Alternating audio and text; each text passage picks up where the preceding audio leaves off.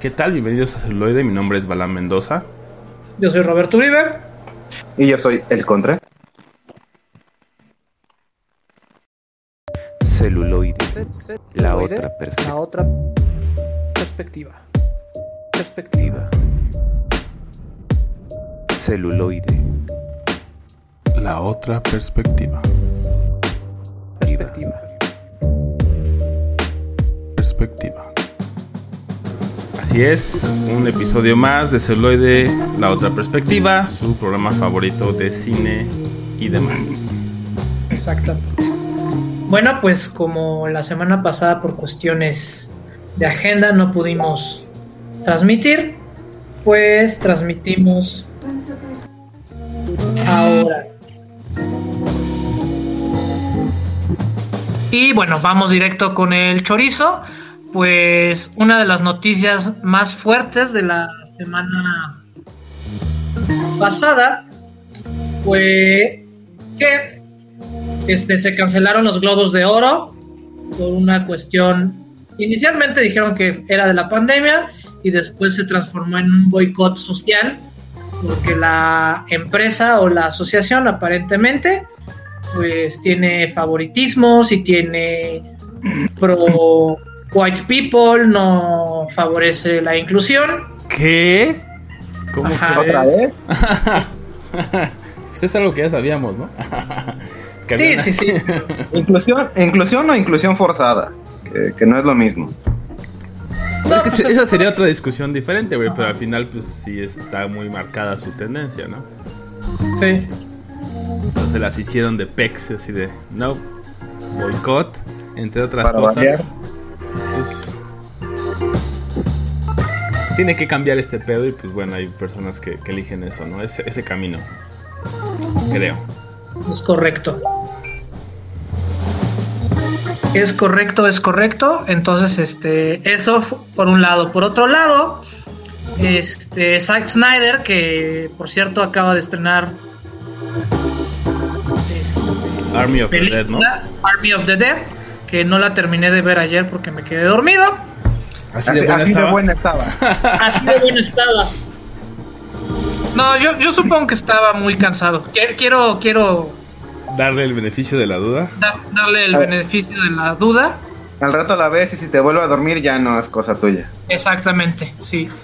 Entonces, pero arremetió en contra de Warner y dijo a Warner no le interesa el Snyder verso a pesar de los fans.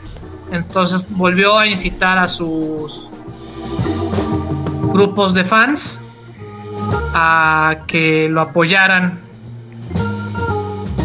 para sacar Como su visión, ¿no? Todas estas Sí, otras películas que quería sacar de- del universo de DC, pero pues bueno, también ahí Warner creo que le respondió, ¿no? Como diciendo, pues sí, está bien, tenemos planes para sacar las otras películas que ya traíamos ahí en eh, corriendo o en, o en la agenda, digamos, pero ya no vamos a...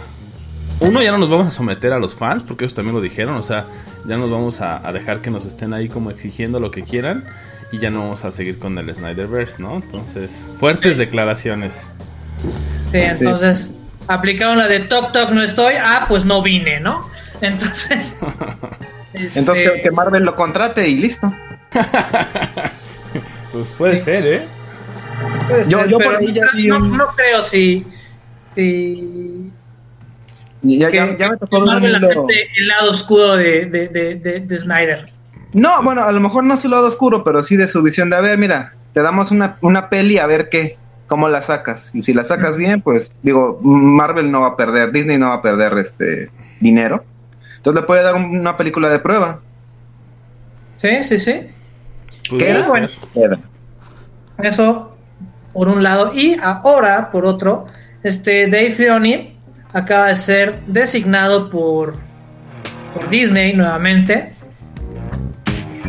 como director de Star Wars. Exactamente, el creador de Rebels, el creador de Clone Wars y algunos capítulos del Mandaloriano, pues ya le dijeron, toma las llaves del coche, llévanos a buen lugar. No lo puede ser futuro. peor que Ryan Johnson. ya tenemos el fondo, ahí está. Todo es hacia arriba, ¿no? Es correcto. Ya después del fondo, del fondo del que, del que estamos, nos puedes llevar a cualquier lugar.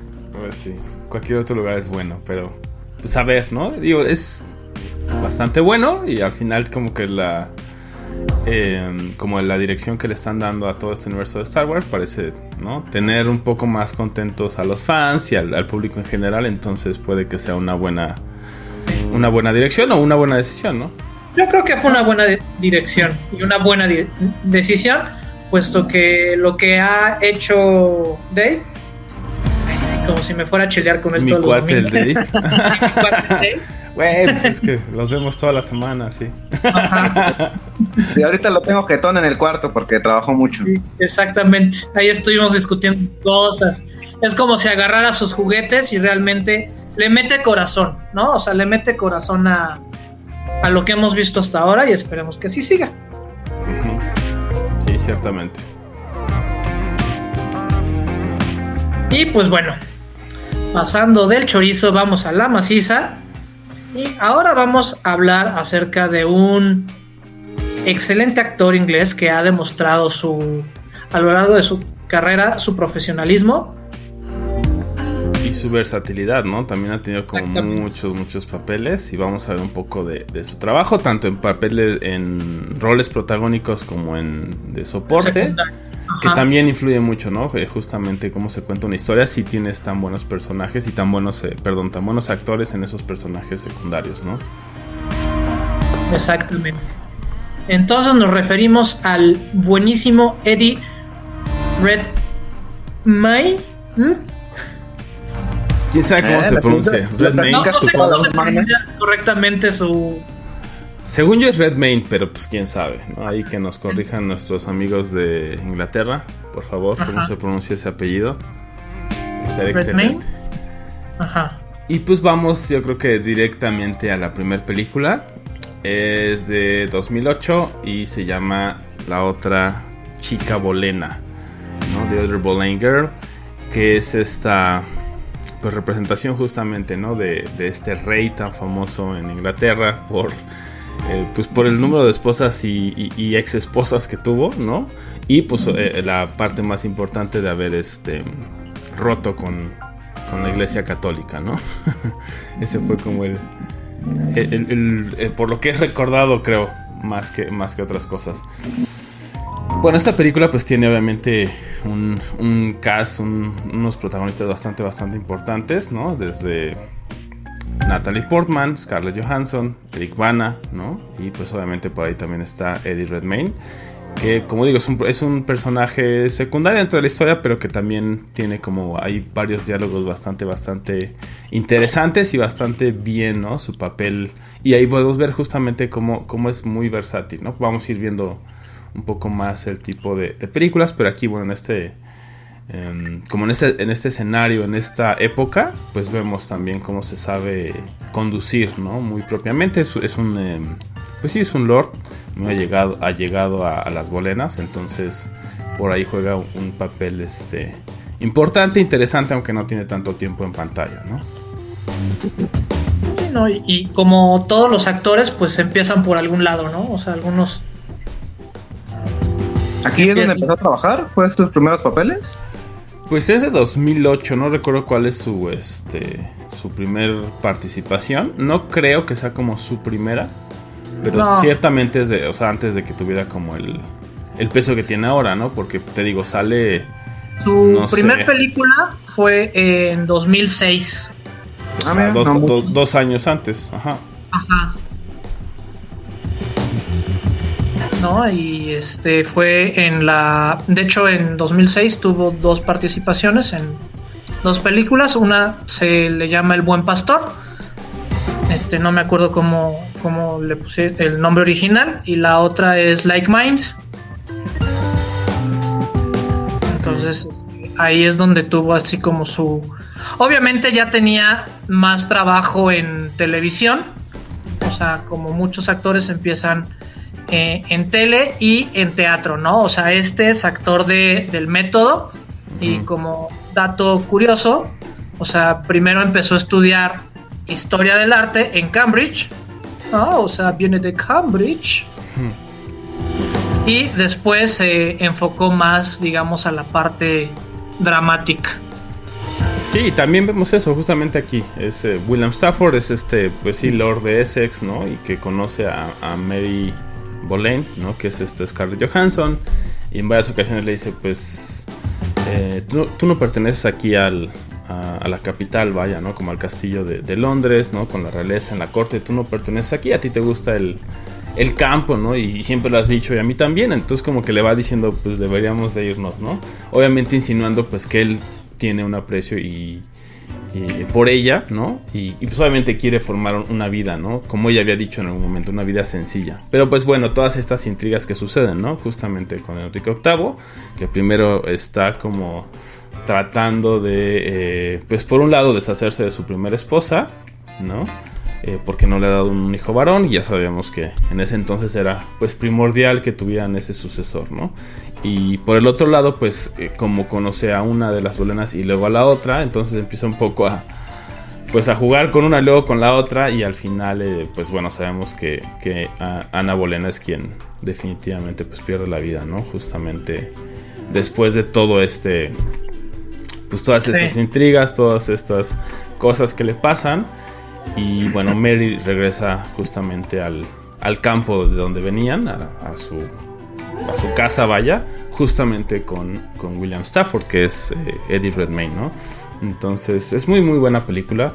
Es, sí, es pesada en el sentido de que es muy dramática y pues sí de repente hay cosas que, que, te pueden confrontar, pero creo que eso, eso le añade, ¿no? Y también creo que por eso pusieron a tantos buenos actores y actrices, ¿no? A, a jugar, digamos, ahí o a, o a, interpretar estos personajes.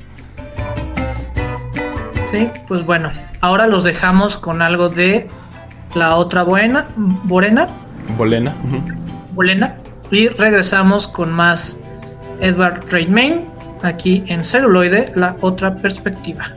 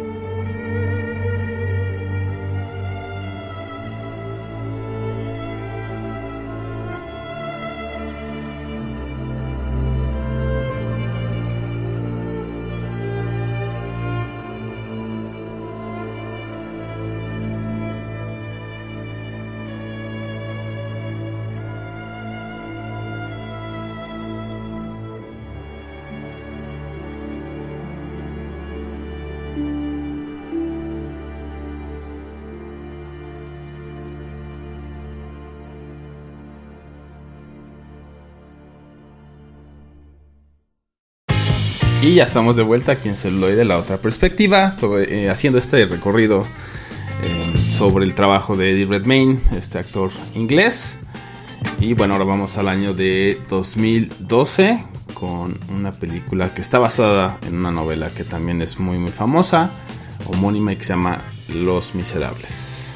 Exactamente, ¿no? Bueno, aquí vemos la, la vida o los desencuentros de Jean Valjean, un ex prófugo o un ex convicto, el cual desaparece y como este el comandante o el el sheriff Javette, interpretado por Russell Crowe, y Jean Valjean por Hugh Jackman. Digo, para que vean, este Eddie siempre se ha codeado con grandes actores, ¿no? O sea, aquí también comparte con Anne Hathaway. Con Es- Hugh Jackman, que pues ya también, ¿no? Bastante, bastante Sí, esa tercia está, está pesada.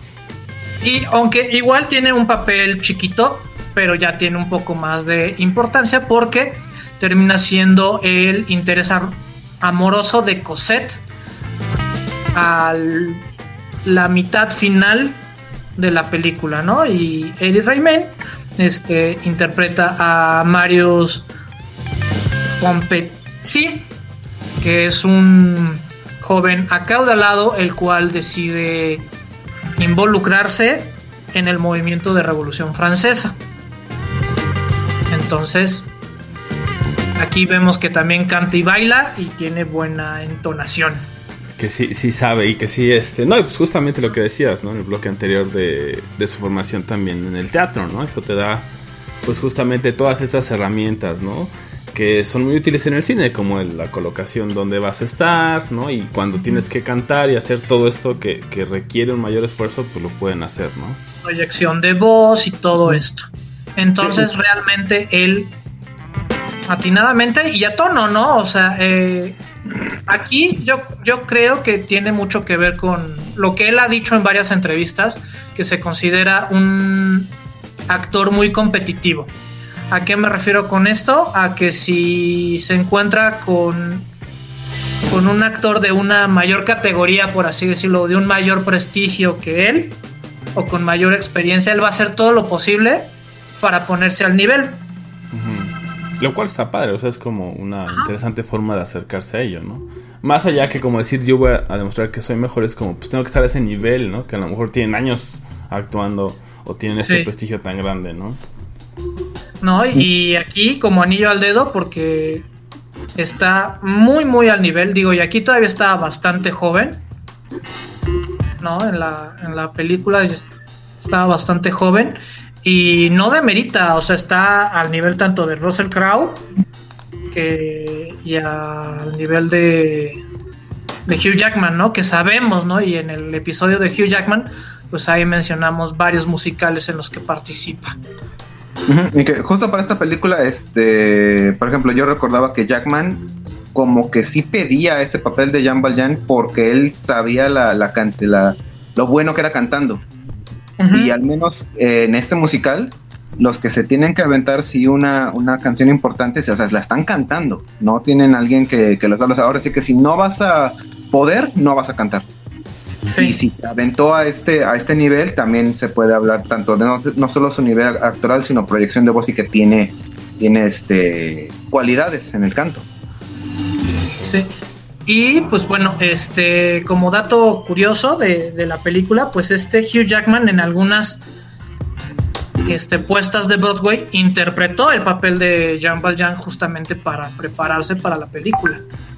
Entonces, si tuviste la, la fortuna en esa época de estar en Broadway, podía ser que Que lo vieras y luego lo vieras en el Vieras. cine, ¿no? O sea, lo vieras en Exacto. Broadway y luego lo podías ver ya en la pantalla grande. Está interesante, ¿no? Hubiera estado, hubiera estado chido verlo en, en- en vivo, ¿no? Que es una experiencia totalmente diferente.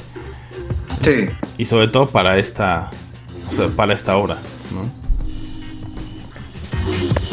Y bueno, es una, también es una película y es una de las obras, creo que con varias versiones y, gusta mucho por este conflicto humano y por los valores que representa cada uno, ¿no? Y justamente el, interés romántico, esta Cosette, representa la, la esperanza y el cómo la esperanza recae al fin y al cabo en las clases medias, porque el, el personaje de Eddie era justamente eso, era un clase mediero que apenas estaba surgiendo esa Pues sí, como esa distinción, esa clase y después llega toda la parte de la revolución y pues obviamente el cambio de, de los poderes y de la sociedad como se conocía hasta ese momento, ¿no? Creo que también por eso se tiene, tiene con mucho atractivo esta historia, ¿no? Porque es esa parte justamente donde se da la, la- la revolución, ¿no? Francesa y estos cambios tan grandes y, y es muy interesante la historia por cómo la, cómo la desarrolló obviamente Víctor Hugo, que es el autor de la novela, pero también cada adaptación pues le da ahí un, un giro, ¿no? Un, un toque especial que, que lo hace pues más atractivo todavía. Pues bueno, creo que ahora vamos con algo del soundtrack de Los Miserables y regresamos con más de Celoide, la otra perspectiva, y con Eddie Redmayne.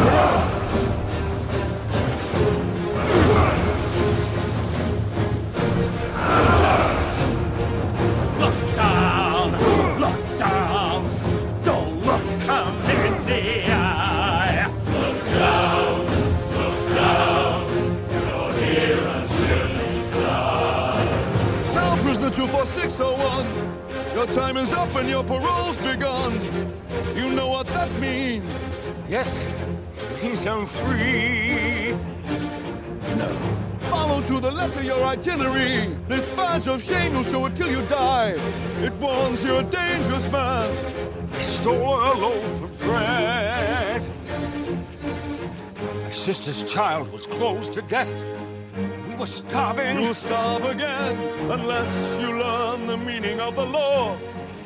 know the meaning of those 19 years. A slave of the law. Five years for what you did. The rest because you tried to run. Yes, 24601. My name is Jean Valjean. And I'm Javert. Do not forget my name. Do not forget me. 24601.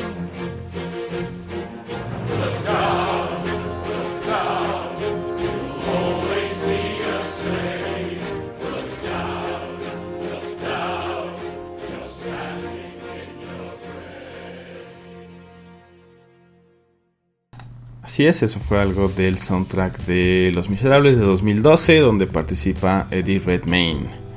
Y ahora vamos a avanzar un poco en el tiempo, vamos a 2014 y vamos con una, una película bastante interesante, ¿no? Que es La chica danesa. Sí, sí. Este, aquí ya lo vemos en, en todo su apogeo como, como protagonista de esta historia. Eh, yo la, vi dos veces, la vi hace algunos años, más o menos como fue por ahí 2015, 2016, y la recuerda, la verdad no le presté mucha atención, la vi en unas circunstancias ahí personales medio raras, entonces ya le presté más atención hace, hace poco que la volví a ver, y eh, la historia es extremadamente interesante. Es la primer, eh, el registro, por así decirlo, de la primera persona transexual que existe en el mundo. Pero que este, es imposible ahora sí que eh, no hablar completamente de lo que es el concepto de Lily, esta, esta mujer eh, que vivió toda su vida como, como un pintor, como un varón, pero que al acercarse poco a poco a, a- a- a, digamos, a cuestiones más femeninas es que abraza, digamos, a su verdadero yo.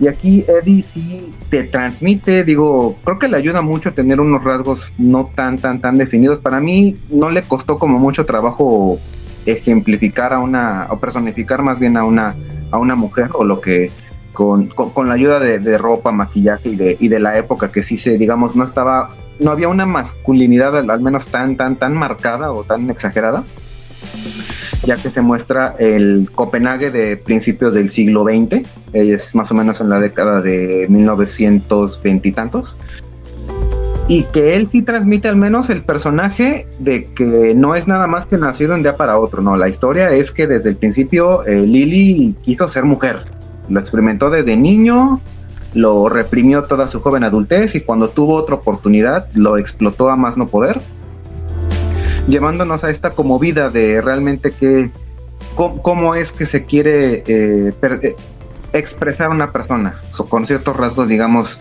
eh, más, más este, enfocados a lo que es un hombre, a lo que es una mujer y cómo es que se sentía. De hecho, eh, la historia que está basada en la novela homónima y que a su vez está basado en la historia real de Lily, nos habla que era un pensamiento, digamos, lógico en papel de, oye, tú te sientes mujer, pues vamos a quitarte todo lo que te hace hombre y te ponemos todo lo que te va a hacer una mujer y no va a pasar nada, ¿no? Por un lado y por otro que tener ese tipo de pensamientos te llevaba directamente a la cárcel, a un manicomio o a declararte mentalmente inestable porque eras un peligro para ti y para otras personas. Era una aberración la, la homosexualidad y más aún el, el- asumir, digamos, un hombre quiere convertirse en una mujer era un claro, este, una sentencia directa a, a irte a un manicomio. Y como este personaje pasa, digamos, los últimos años de su, vida así feliz, expresándose como quería, pero pues sucumbiendo ante las, las terribles operaciones que tuvo que, a las que tuvo que someterse, que en la película solo te marcan dos, pero en la vida real Lily tuvo cinco operaciones, de las cuales dos fue para corregir el error que, que, que tuvieron, porque sí, aquí los alemanes nos demuestran que son pioneros en la medicina, pero son la medicina teórica porque al personaje en la vida real le hicieron trasplante de ovarios y de útero y descubrieron que pues no, no sirve, eso. no, no, no, no funciona así. Pues un poco era estaban experimentando y pues obviamente Exacto. todavía no llegaban a donde estamos ahora, que ya son procedimientos pues que ya están mucho más documentados y todo esto, ¿no? Y no, de rutina. Pues así le dicen ellos, ¿no? Al final, eso es un- una palabra que siempre utilizan todos los, los médicos, ¿no? De rutina y pues no por eso, uno, uno ya no se No. siente seguro solo porque digan eso. No, no, no, no, no, no, no aminora los riesgos, ¿no? O sea, Exactamente. claro. Pero digo, es Claro, mucho claro. mejor que sea de rutina, que quiere decir que ya tienen procedimientos documentados, ya están todos los doctores muy educados en ello, a que sean experimentales, ¿no? Porque entonces sube todavía más el, el riesgo, ¿no? Justamente. Sí, no, y, y justamente hay, hay una escena en particular que sí destaco cuando ya en la primera operación le tienen, le hacen una pues, castración, digo, era como que la más, entre comillas, sencilla, no, no, no había como que más riesgo de, de- de que pues se recuperara ella. Habla con un, con un este, eh, una persona que conoció que de hecho él sí sabía que, que- que este, este pintor se, se travestía y le dijo es que me están operando. Dije, ah, ¿para qué? Me están curando, me van a hacer una mujer y le pregunta, ah, entonces te vas a poder embarazar, vas a tener hijos. Y Lily se le quedaba viendo y de, pues sí, o sea, a mí ya me prometieron que con esta operación me curan. O sea, es también es, ese pensamiento de, mira, tienes un, un problema tú, este, serio de, de, de- de- de esquizofrenia o de no sé qué cuestión psiquiátrica, pero no te preocupes, lo estamos corrigiendo. Y pues tan convencida estaba, o digamos, no se había explorado obviamente absolutamente nada en cuanto a identidad de género, pero que al menos el personaje sí te transmite eso, está convencida que, que, que- que- lo que tienes, digamos, la enfermedad de haber nacido en un cuerpo erróneo. Entonces, con este tipo de cirugías te le va a corregir para hacer realmente como quiere, pero pues en el proceso, al menos a mí sí me, sí me dio el sentimiento de que el personaje muere feliz, muere, muere realizándose de que ya estaba en proceso a un cambio, pero que ya en la vida real... yo me- fíjate que por el contrario, Yo creo que, que nos da esa sensación como de insatisfacción porque nunca llegó al punto que quería llegar. Independientemente de que, o sea, la decepción, ¿no? O sea, porque justamente cuando tiene esta plática con el doctor, o sea, el doctor no sabía qué chingados estaba haciendo. Entonces, darle la esperanza, llega y le dice, sí, no, pues ya te vas a poder embarazar, pero el doctor sabía que no se iba a poder embarazar. O, o- o más bien, más bien ya que ya que la operara, iba a descubrir si sí iba a poderse o no.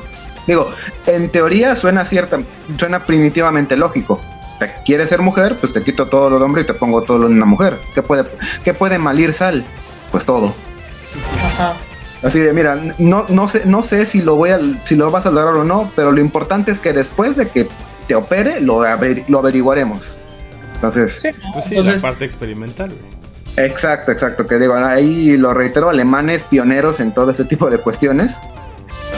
Pero que Y- bueno, o sea, sí, sí se, sí se queda ese final como agridulce. Yo personalmente lo, lo vi y sí me, me, me enternecí en el sentido de, ok, quise verlo como de, ya- no te realizaste, pero por lo menos algo de ti estaba convencida y, y creíste que lo ibas a lograr. Entonces, vaya, no cumpliste tu sueño, pero por lo menos no te quedaste con la duda de intentarlo de, ay, y si no, y si sí. Entonces, Estuvo ya cerca, ¿no?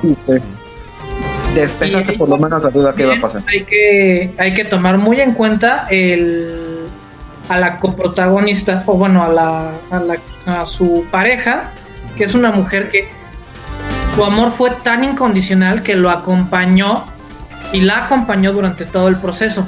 Porque ella entendió ese, ese rollo de que, bueno, igual y vamos a ser muy buenas comadres o vamos a ser muy buenas amigas, pero su amor fue tan incondicional de que se dio cuenta de que iba más allá de una homosexualidad, ¿no? O lo que en ese momento se consideraba una homosexualidad. Sí, claro. No, dice, no, o sea, esto, esto va más allá. Y que también eligen. Y tiene ese conflicto, ¿no? Porque hasta le dice, este, me acuerdo mucho de esa escena, pues dime si te gustan otros hombres, o y es, Sí, claro. Y-. ¿Cuál es el problema, no? Y ¿cuál es el problema, no? O sea, y ella se lo, se lo solapaba y... Sí, no, hay, hay, hay otra escena donde, donde le dice, oye, es que mire, estamos casados, es que mi esposo, y, y después de la primera operación le, le dice, no, o sea, tu esposo ya se murió. O sea, yo soy Lily y seremos amigas o lo que sea, pero tu marido está muerto. Se transformó completamente, ¿no? Y justamente como lidia su pareja con todo ello, ¿no? Pero que sí, a pesar de lo confrontante que pudo haber sido, porque, sobre todo porque pues no, no tenían ni siquiera, no había esa conversación de, de género ni nada de eso, como a lo mejor ahora, ¿no? Sino en ese entonces solo había los géneros binarios, vaya, y, y los roles tradicionales. Entonces debe haber sido complicado, pero también después, a pesar de todo, estuvo ahí, ¿no? Con ella también. Y eligen, creo que bien también a, a la actriz, ¿no? Que es justamente Alicia Vikander, que podemos ver que también tiene esta capacidad, ¿no? Eh, no solo, digamos, Tom Raider, no solo otros tipos de, de películas, sino aquí también vemos que, que es bastante buena. Y bueno, en cuestión de premios, yo- este no se llevó nin- ninguno, bueno, sí se llevó varios, pero en este caso, pues se quedó nada más en nominaciones, ¿no? Y tiene que ser hasta, hasta el año siguiente donde ya se le reconoce la, la carrera como tal. Así es. Y pues bueno, ahora los dejamos con algo de la chica danesa o de Danish. The. Danish Girl. Y regresamos con más Eddie Redmayne. Aquí en celuloide la otra perspectiva.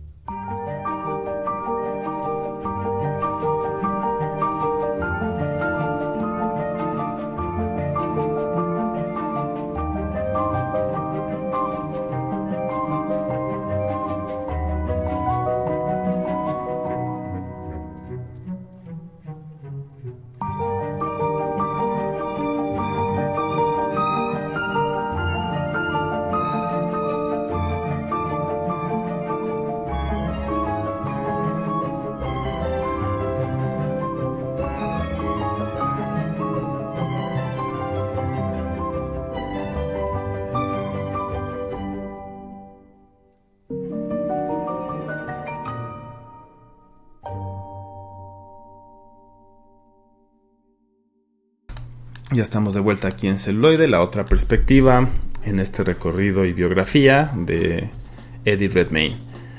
Y bueno, ahora vamos con otra de sus películas, eh, justamente una que le hizo ganarse ¿no? varios, varios premios como, como mejor actor. Ella es La Teoría del Todo, The Theory of Everything. En esta eh, película, pues interpreta a Stephen Hawking, este eh, pues físico, ¿no? Doctor en, física que fue muy conocido, que publicó varios libros y, y que también em, pues tuvo esta eh, o sufrió esta enfermedad tan rara, ¿no? Y que fue degenerando justamente el uso de sus em, de su motricidad, el uso de su cuerpo, del habla y que bueno pues tuvo que, que encontrar formas de comunicarse o que lo obligó a, encontrar formas de comunicarse. Y obviamente hay ayuda de algunas universidades y de algunos desarrollos. Eh, y que bueno después todos conocimos con este esta famosa voz, voz robótica no que ya ha pasado también a la posteridad como, como suya no y en esta película pues bueno estábamos hablando un poco antes del programa que, que es eh, que no sabemos decíamos en chiste, ¿no? No sabemos por qué le dieron el, el Oscar si solamente está haciéndole ahí, ¿no? Eh, Está acentos. mascando chicle toda la mascando chicle. película. No, Lo cual, no pues, es eso, no es por eso. No, la verdad Yo, es que yo sí- creo que se lo debían, yo creo que se lo debían justamente de la chica danesa. Dijeron, bueno, órale va, ya. Está bien, aunque es lo Así que... ¿cuál es? ¿Cuál es su siguiente trabajo? Ser Stephen Hawking. Híjole, pues ya dijimos. Bueno, Sí, ya dijimos. No, la verdad es que sí está muy, muy cabrón, ¿no? muy buena. E interpretar a alguien que tuvo todas esas complicaciones, ¿no? Y al principio todo parece pues normal, ¿no? Empieza la película y tú ves todo normal, dices, ok, y vas viendo después que le pasa este famoso accidente y descubren su enfermedad y todo esto, y cómo se va degenerando. Simplemente el cómo hace este caminar, ¿no? Tan dificultoso. Yo creo que sí, sí, sí le costó trabajo entrar en el personaje y, y un poco entrar en, la piel de, Hawkins. Entonces yo creo que sí se lo merecía. Es un trabajo, parece fácil, pero yo creo que no lo fue, ¿no? Justamente interpretarlo por tanto tiempo, ¿no? También. Y hacerlo también, eh, hacerlo tan bien, ¿no? Pero bueno, pues vamos viendo la historia de, Stephen Hawking desde creo que el 63, si no me equivoco, que es cuando empieza la película. Y pues bueno, cómo, cómo está estudiando justamente en, en Massachusetts. Y cómo está desarrollando todas estas eh, teorías que tiene sobre el universo, sobre el tiempo. Y, eso también creo que me parece interesante. Creo que lo, hicieron bien porque también tocan ese, tema que siempre fue obviamente su pasión, que fue su, pues también la obra de su vida, ¿no? Trabajar en, en- en las teorías físicas, en probar de un lado una cosa y luego des- desprobarse a sí mismo también, ¿no? Y, y cómo todos lo, lo- lo observaban. Por un lado, el- como todos los otros científicos, todos los otros físicos, lo ven hasta cierto punto con admiración, pero también un poco con escepticismo para ver qué es lo que iba a hacer. Mientras obviamente se desarrollaba esta condición que no recuerdo muy bien cómo se llama, motor algo, ¿no? Este, entonces ver cómo le empieza a afectar y, la dificultad que es, ¿no? Justamente para él comunicarse, pero que al final de, todo pues encuentra una forma, ¿no? De, de comunicarse con, e- con ellos, con incluso con su esposa, ¿no? Y, y también esta relación que tiene con su esposa me parece bastante, bastante interesante, ¿no? Justamente porque ella es quien tiene que, este, pues hacerse cargo de él, ¿no? Y de él, de sus hijos, y que además, ¿no? Pues mientras iba degenerando toda su, habilidad motriz y de usar las manos y, del habla, pues todo lo demás seguía funcionando igual, ¿no? Entonces tuvo ahí, por lo que te ponen en las películas, eh, como tres hijos, si no me equivoco. Entonces también era algo difícil de cargar tres hijos, más obviamente los cuidados especiales que requería, ¿no?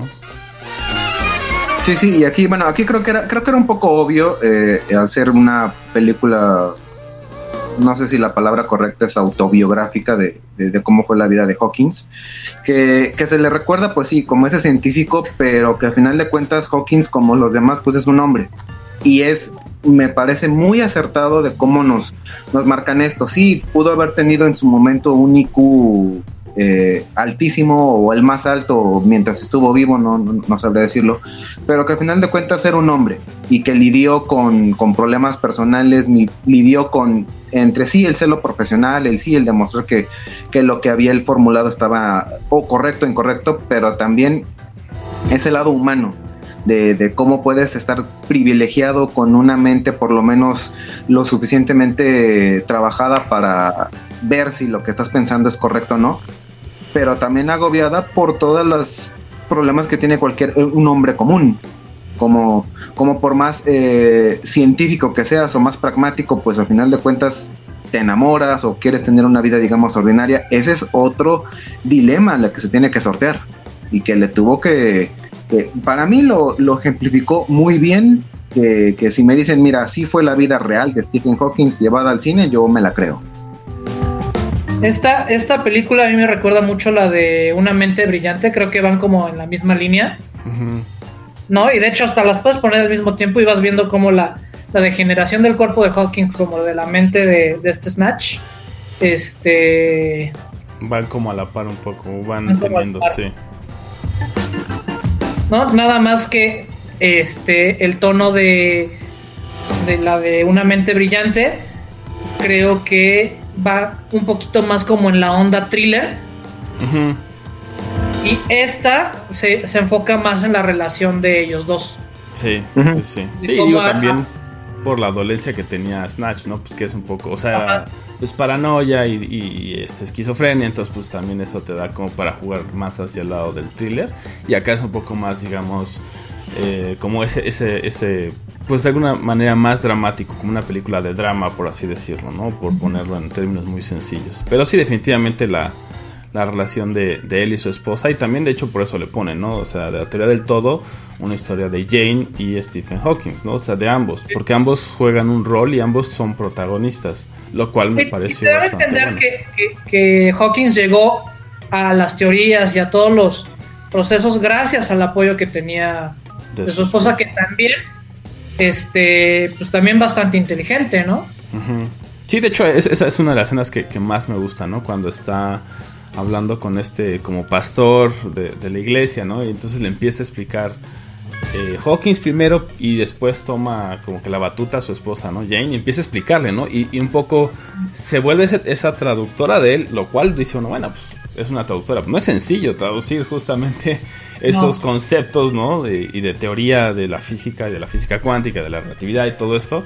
Entonces ella también de alguna manera entendió muchos de esos conceptos, aunque como, como lo vimos ahí, ¿no? Ella iba hacia el lado del arte y, eventualmente logra también eh, finalizar su, su propio eh, doctorado, ¿no? Su, su grado maestro en artes, que era lo que a ella le gustaba, y después, pues, de alguna manera encontrar, no, yo diría encontrar la felicidad, sino también como dar paso a esa otra cosa que, se, que, que evolucionó, ¿no? Que es ese amor que encontró también con este, eh, pues sí, como pastor o, o ayudante ahí de la iglesia, ¿no? El, no, no supe muy bien cuál era su, su posición, pero bueno, imagino que era como el diácono o algo así de la iglesia. Y bueno, pues en algún momento sí pueden tener esta, esta relación después, obviamente, de que Stephen encuentra a alguien más que pueda hacerse cargo de él, ¿no? Y este, bueno, si ustedes no se olviden de dejarnos sus comentarios, estamos en este celuloide arroba Contacto arroba... contacto arroba punto live. De igual manera, estamos en Facebook, Instagram y Twitter. Y después de este, la transmisión en vivo, pues saben que nos pueden buscar en su reproductor de podcast favorito. Nosotros vamos ahora con algo de la teoría del todo y regresamos con más celuloide, la otra perspectiva.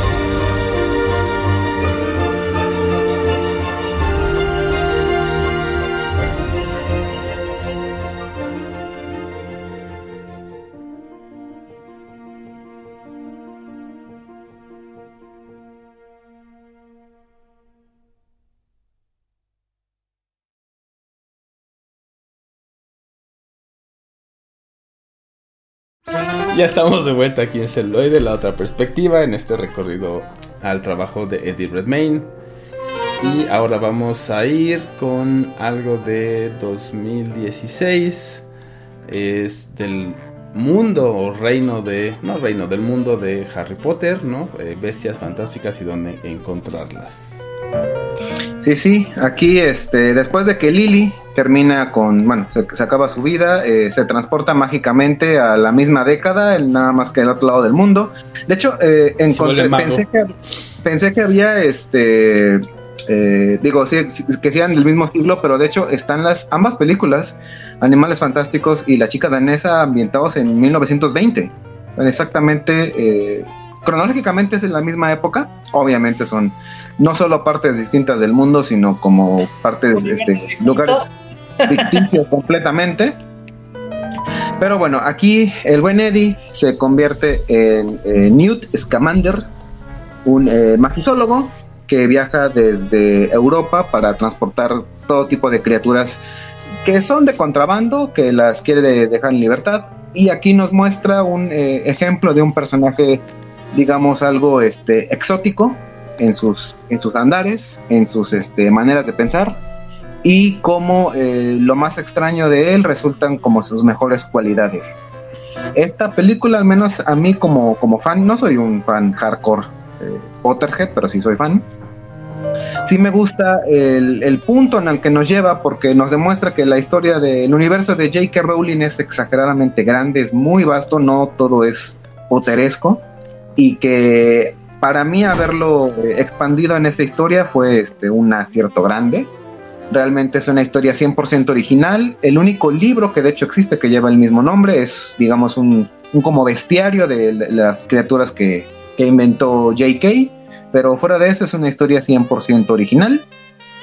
Aquí Newt Scamander, pues como les decía, es un magisólogo. Él se encarga de cuidar bestias que en algún punto, porque la trama lo requiere, las bestias varias se les escapan y causan todo un caos en Nueva York. Y aparte, otra, eh, la, otra el- la otra parte de la historia es una conspiración de qué hacer si los magos ya no deben esconderse, si deben salir a la luz.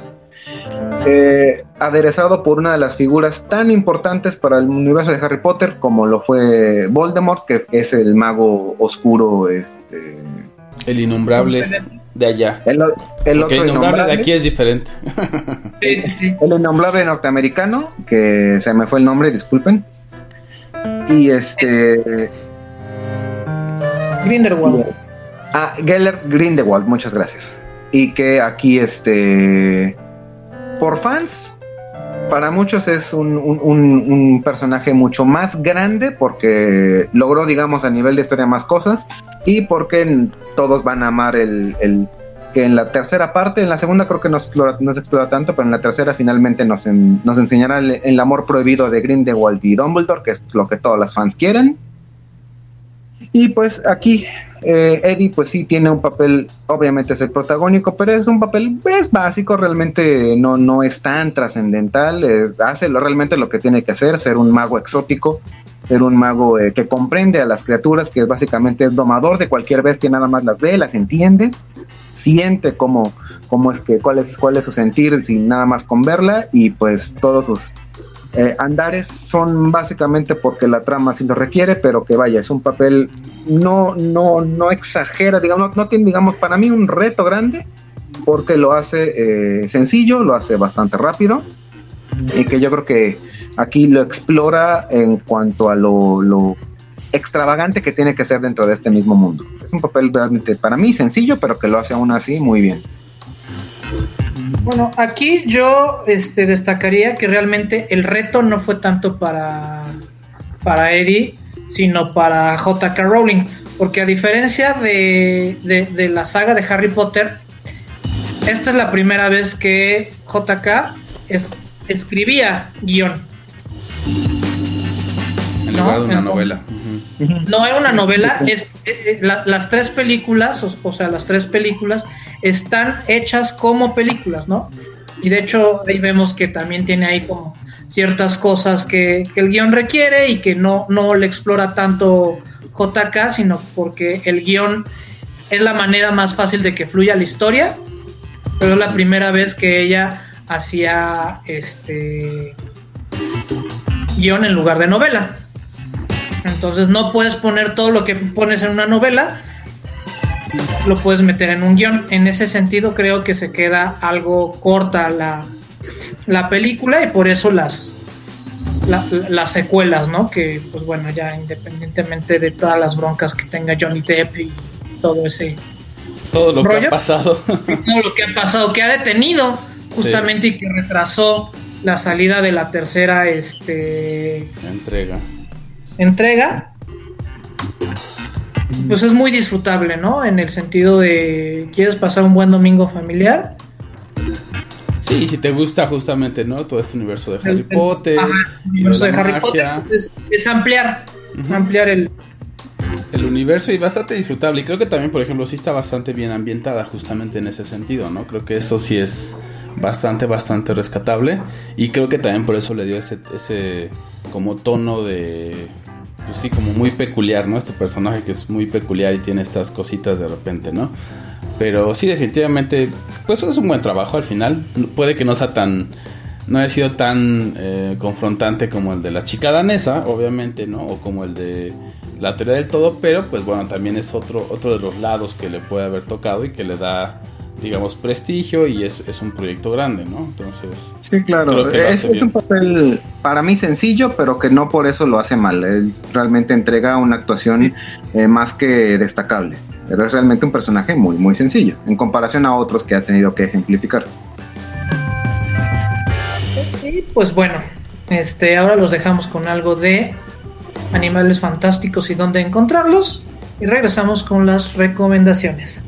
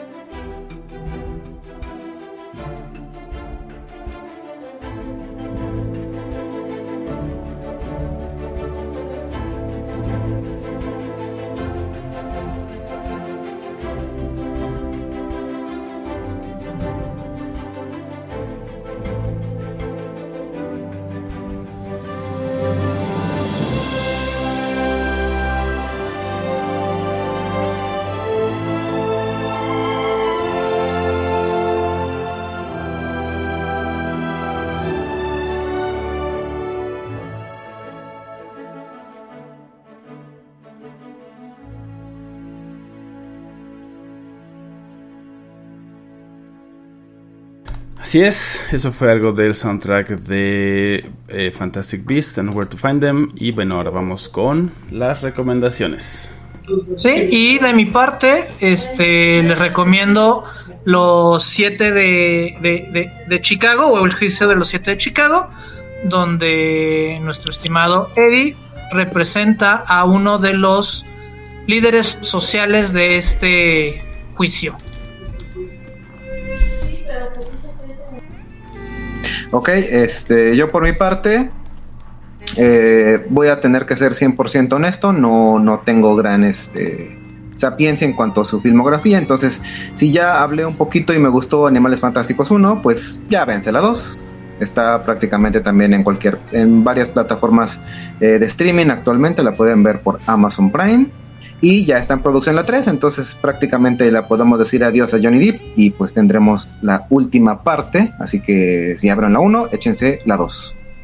Y yo por mi parte les voy a recomendar Elizabeth de Golden Age, en donde también Eddie Redmayne sale con un eh, papel similar al de Ana Bolena. Entonces también si les gustan ese tipo de, de dramas históricos, esa también les va a hacer sentido, les va a gustar. Y pues bueno, eso es todo. Muchísimas gracias y hasta la próxima. Mi nombre es Balan Mendoza Yo soy El Contre. y esto fue. Celuloide.